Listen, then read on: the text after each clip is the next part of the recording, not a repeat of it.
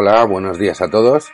En este audio vamos a empezar por fin el tema 14, el último tema del temario, porque sí que es verdad que existen otros temas, pero no los vamos a dar, con esto vamos a terminar, y que trata el tema de la política. Por un lado, la política como práctica, como una rama práctica de la filosofía, y por otro lado, la filosofía política, la rama de la filosofía que estudia los modos de gobierno y las relaciones de poder. Este tema va a estar compuesto por tres audios diferentes que no van a seguir exactamente el orden del libro, porque me ha parecido que hay partes del libro que están relacionadas más bien con otras de otra sección y que eh, era mejor juntarlas y separar otras. Entonces, en este primer audio vamos a hablar, por un lado, del origen de la sociedad y por otro lado, de la legitimación del poder.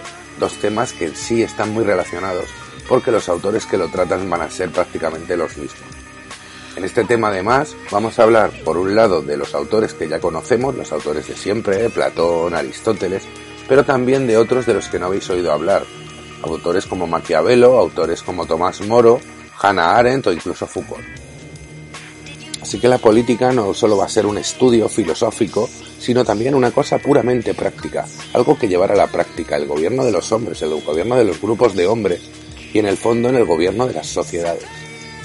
Antes de adentrarnos en las teorías y autores que hablan sobre el origen de la sociedad, vamos a detenernos un momento en ese concepto de sociedad. ¿Qué es una sociedad?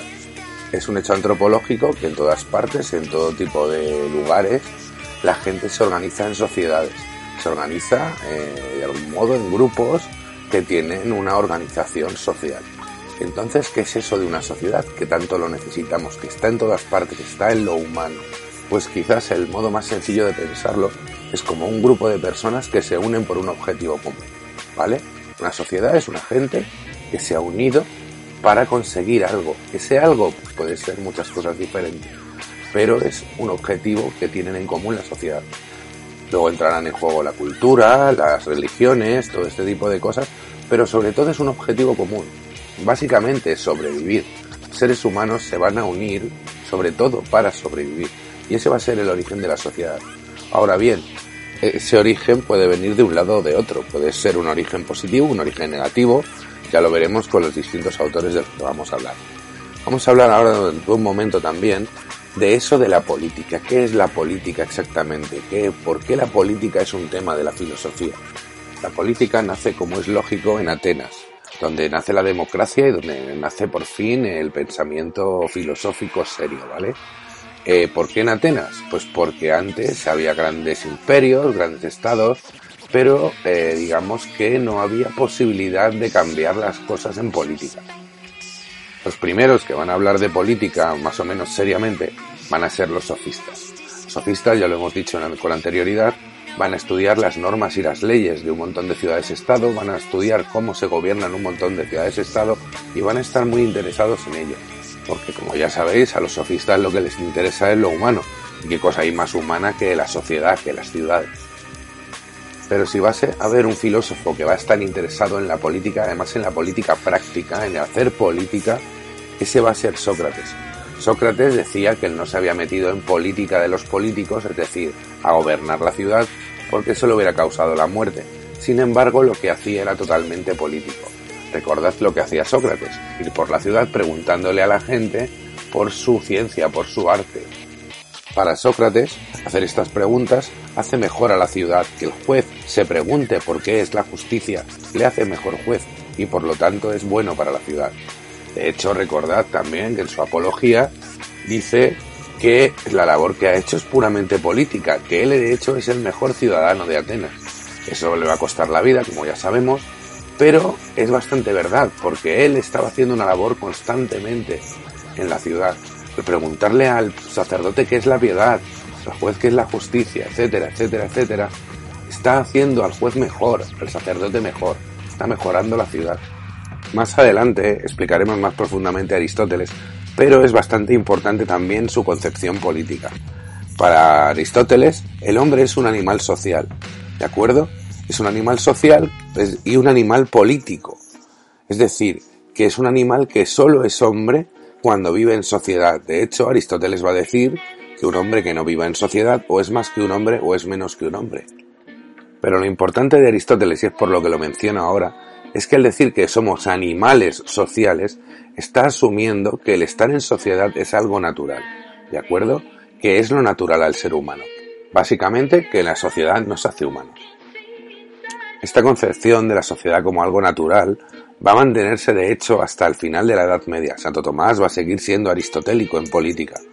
Pero al final de la Edad Media, al principio del Renacimiento, del siglo XVI también, va a haber un gran cambio en la concepción de la política, en la concepción sobre todo de la formación de la sociedad y también en la concepción del poder, en la concepción de la legitimidad del poder, porque eso es de lo que vamos a tener que hablar también, de por qué legitimamos un poder, por qué asumimos que una persona es poderosa y lo damos como válido eh, en nuestras sociedades, por qué nos gobiernan unos y nosotros nos dejamos gobernar. Vamos a preguntarnos por un momento qué es eso del poder. Cuando en una película, en las típicas películas de mafia, se dice lo importante no es tener dinero, lo importante es tener poder.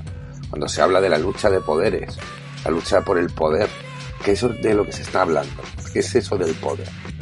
A un nivel muy básico, en una sola frase, una frase sencilla, podríamos decir que el poder es la capacidad de alguien de que la gente haga lo que él dice, de que tú ordenes y la gente te haga caso. Eso es ser poderoso. Pensad en miles de películas de la mafia, en Juego de Tronos, que en eso consiste precisamente. El jefe mafioso de turno puede pedirle a la gente lo que él quiera y ellos lo van a cumplir porque él tiene verdadero poder. Pero claro, ¿de dónde viene ese poder? Precisamente vamos a hablar ahora de la justificación o de la legitimación del poder. Hay tres modos clásicos de legitimar el poder. Dos son, digamos, antiguos y uno es el que podríamos decir que es el actual. La legitimación en la antigua Grecia provenía de la guerra, provenía de la excelencia en la guerra.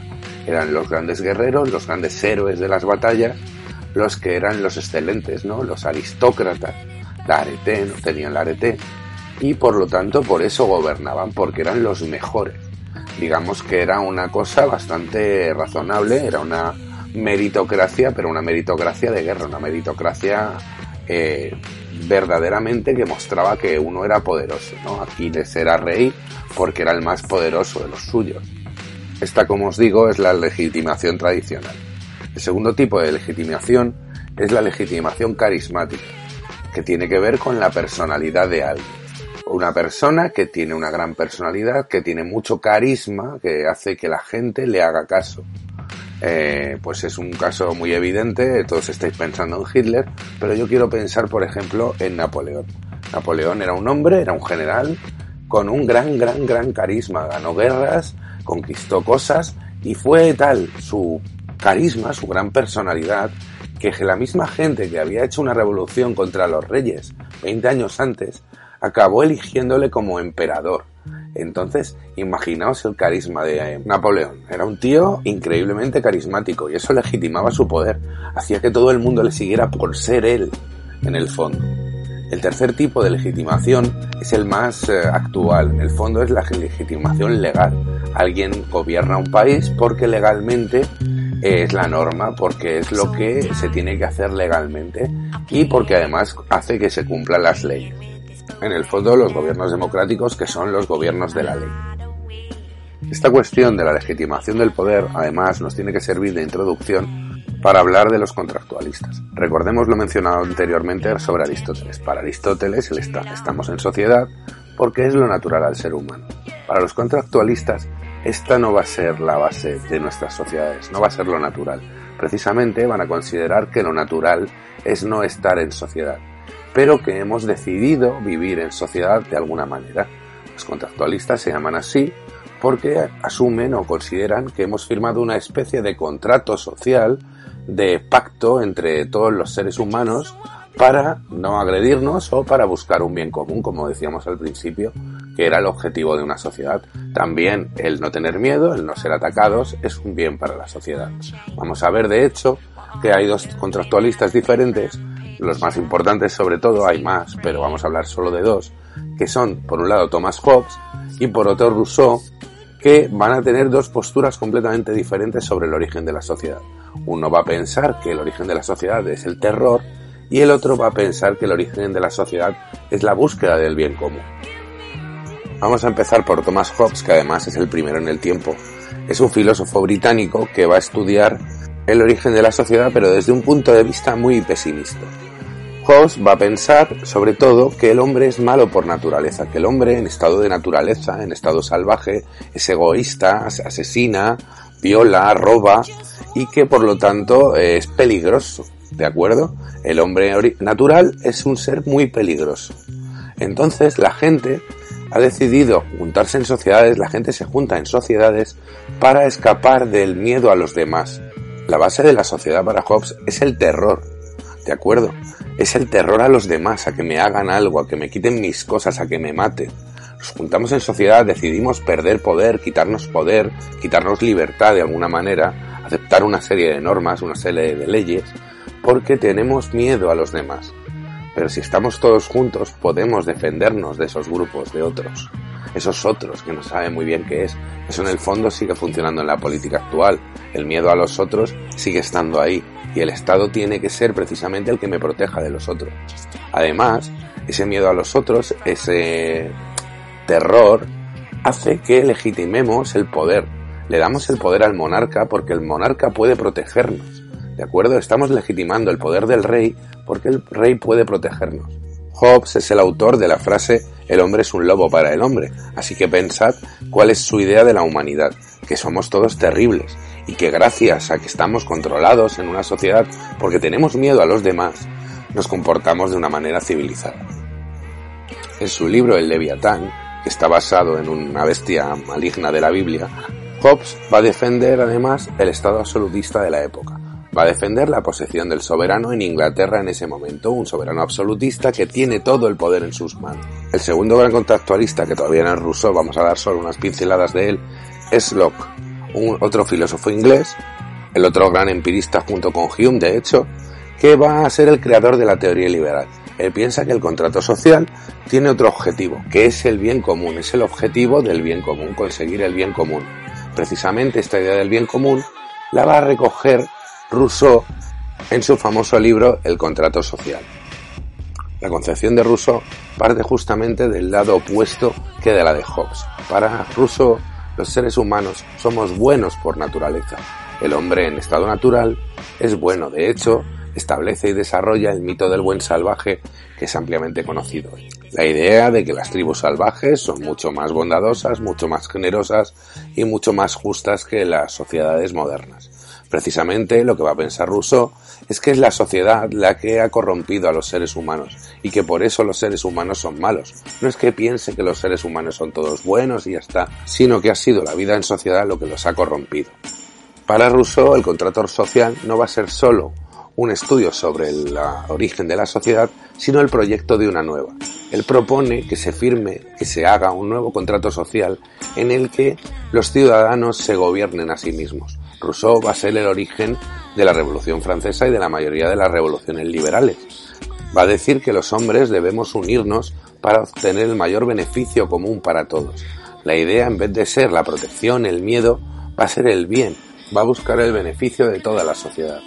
Rousseau va a influir sobre todo, como os he dicho, en la Revolución Francesa, en la Revolución Americana, pero en general va a influir en todas las democracias sus ideas de que el gobierno tiene que recaer en las manos del pueblo, que el poder tiene que estar en las manos del pueblo, aunque sea en forma de un parlamento, es el origen de todas las democracias europeas y americanas, y ahí donde radica sobre todo su importancia. Bien, y con esto acabo este primer audio. Eh, ha quedado bastante más cortito por lo que veo, así que me parece bien. Van a ser tres y por lo tanto que no sean tan largos está bien. Espero que os haya resultado interesante y que lo hayáis escuchado hasta el final.